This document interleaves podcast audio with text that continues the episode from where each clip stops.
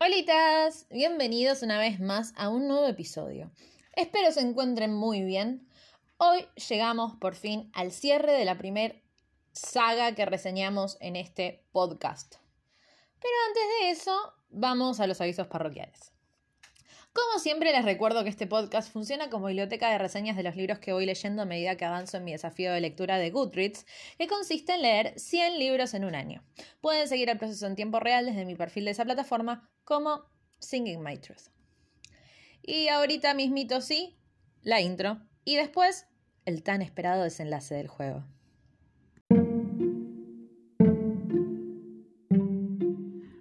Hola, acompáñenme a abrir este libro y recorramos sus páginas juntos. Bienvenidos a Desafío 100 libros en un año.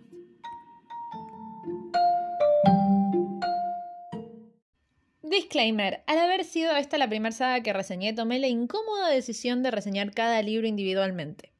Así que si bien en este capítulo, por ser el último libro, voy a dar una suerte de opinión integrada de los tres, si todavía no leíste ninguno de estos libros, te recomiendo vayas al capítulo donde se reseña el primer libro de la saga. Como siempre, cada uno de estos capítulos se encuentran libres de spoilers, ya que son una recomendación para aquellos que dudan de comenzar una nueva lectura. Capítulo 23. Finale.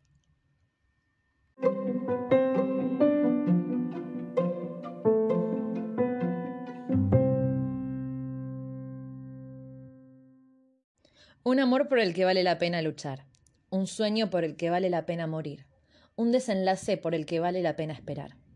Han pasado dos meses desde que los destinos fueron liberados de una baraja de cartas, desde que Legend reclamó el trono y desde que Tela descubrió que el joven del que se enamoró, en realidad, no existe.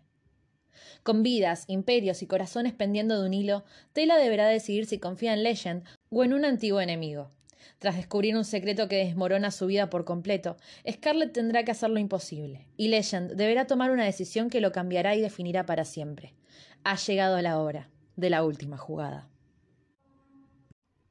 ¡Hola, Solis! ¿Cómo va? Se hizo esperar, pero por fin llegamos al último libro de la trilogía Caraval. Como sabrán, si escucharon los capítulos anteriores, saben que tenía muchas expectativas puestas sobre este último tomo. Y es que es tanto lo que he escuchado de esta saga que deposité toda mi fe en el final. En finale, paréntesis, antes de hablar en serio, ¿cómo se supone que se llama este libro? Onda, yo le digo finale, pero tengo todo el tiempo la impresión de que lo estoy diciendo mal. En fin, continúo. En este tercer libro, el universo mágico de Caraval termina de explotarnos en la cara. Vamos a ver más fantasía, más magia, más destinos, más legend, más de todo. Pero, ¿será suficiente para justificar todo el hype que esta saga provoca?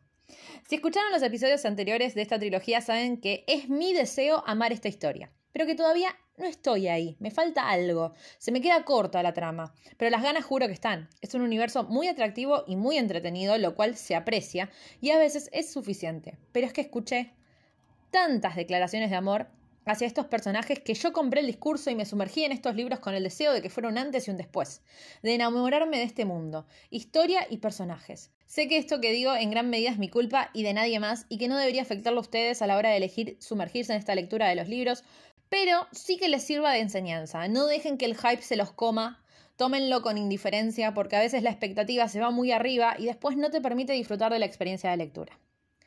A continuación, mi reseña y recorrido por este tomo y al finalizar, el resultado de mi travesía de la mano de las hermanas Dragna. Sumerjámonos juntos en este último recorrido.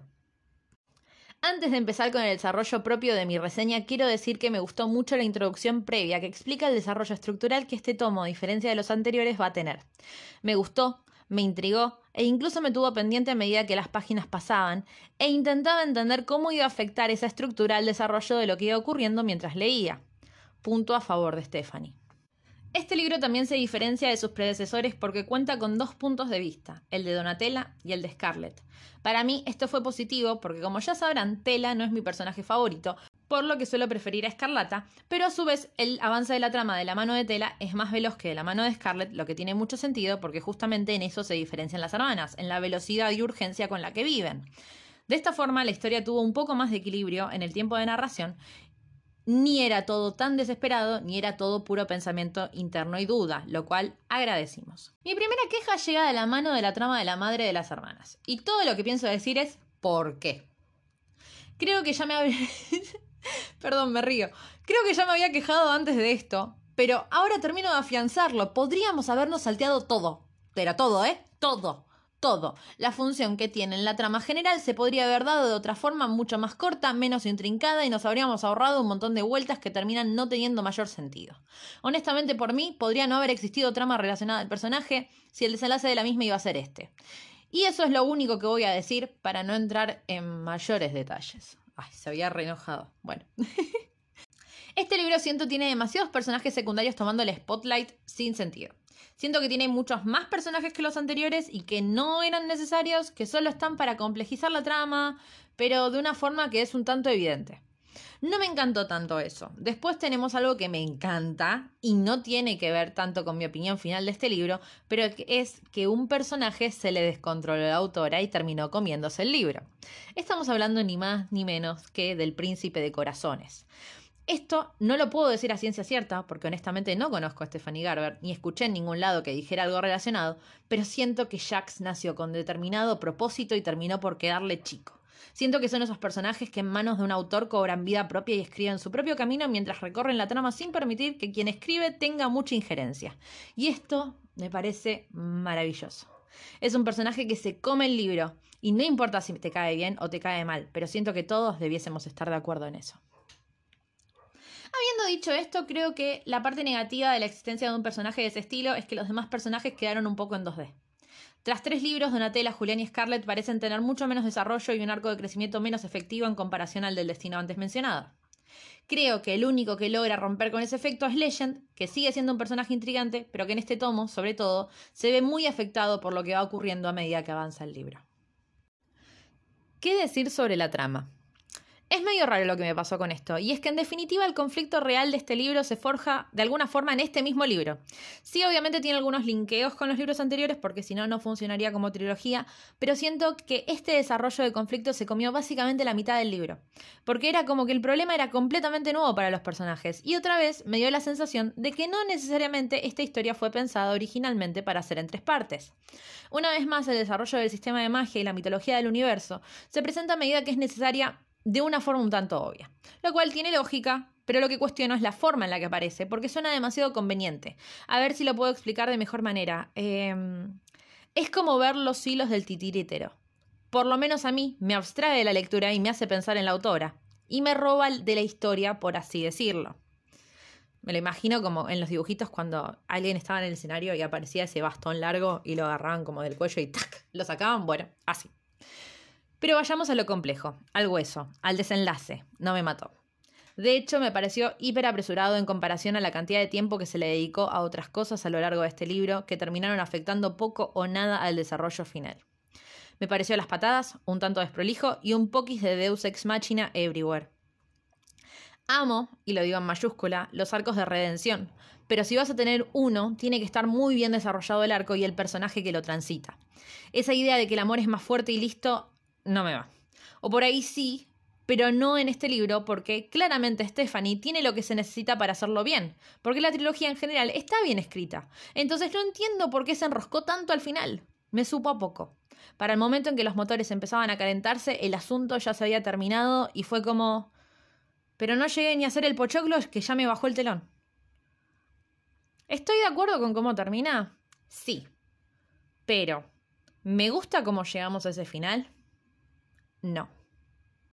Se preguntarán, ¿te gustó entonces el libro, Daf? Me gustó. ¿Me encantó? No. ¿Por qué hacía tantas preguntas? Hoy es el día de las preguntas. Bueno, me pintó así el día preguntoso. Es todo muy confuso para mí. Sin embargo, le di 4 de 5 estrellas en la escala de Dafu y es que el libro es muy entretenido. Me duró muy poco, de hecho. Y además porque siento que de alguna forma al calificar este libro estoy calificando la saga completa y tengo que admitir que está muy bien. Tiene fantasía, tiene un mundo muy interesante, personajes con los que empatizar, romance, un poco de angustia, personajes grises de esos que todos amaudiamos. Tiene todos los condimentos necesarios para triunfar, pero le faltó un golpe de horno para subirme al tren de los fanáticos de Caraval. Siento que es una gran idea a la que le faltó un poquito más, Igualmente esto es súper personal y les diría que por estadística no me lo tomen en cuenta. El Internet está lleno de fanáticos de este libro y yo le estoy dando cuatro estrellas por lo que está claro que es una trilogía que está más que recomendada. Pero una vez más repito que creo que lo mejor que puede hacer uno a la hora de enfrentarse a esta lectura es sacudirse el hype de encima y entrar al texto sin demasiadas expectativas para dejar que la historia te sorprenda.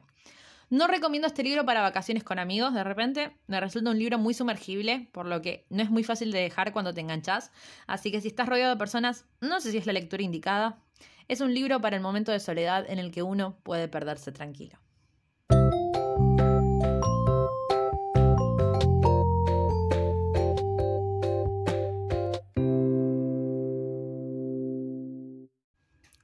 Llegamos al final de un nuevo episodio, definitivamente es la última vez que reseño una saga o trilogía por partes, es súper extenuante y demasiado desafiante teniendo en cuenta que quiero evitar hacer spoilers. Como verán estoy intentando mantenerme prolija con una publicación por semana y por ahora, cruzamos dedos, venimos bien. De momento ya escucharon mi opinión final de esta saga. Si ustedes ya la leyeron y tienen otra opinión, son más que bienvenidos a armar debate. Si les gustó este contenido y les da el corazón, interactúen de la forma que más les guste, que así me recompensan un poquito por todo el tiempo que invierto en escribir estos guiones. Sin más, les recuerdo que también me pueden encontrar en TikTok haciendo tonteras relacionadas a libros como arroba singing.my.truth. Espero que se encuentren todos muy bien y será hasta la próxima reseña. Chao, chao.